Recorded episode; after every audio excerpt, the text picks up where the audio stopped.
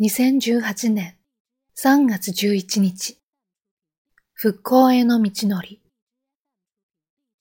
東日本大震災から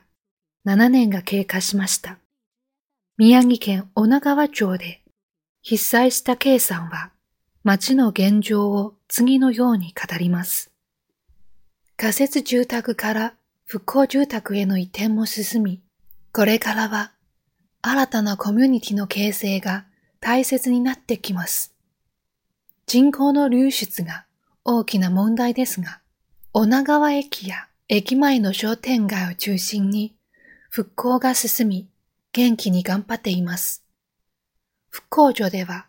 2016年度からの5年間を復興創生期間と位置付けて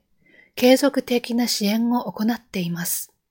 しかしながら、現在も約7万9千名もの人たちが避難生活を余儀なくされています。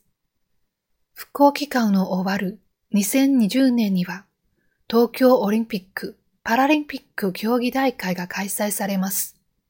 政府は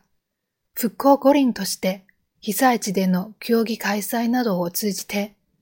国内外に被災地の現状と復興の要素を発信する準備を進めています。被災地の現状を知るとともに何が必要とされているのかを再確認しましょう。そして震災の教訓を風化させない節目の決としたいものです。今日の心がけ、被災地の現状を知りましょう。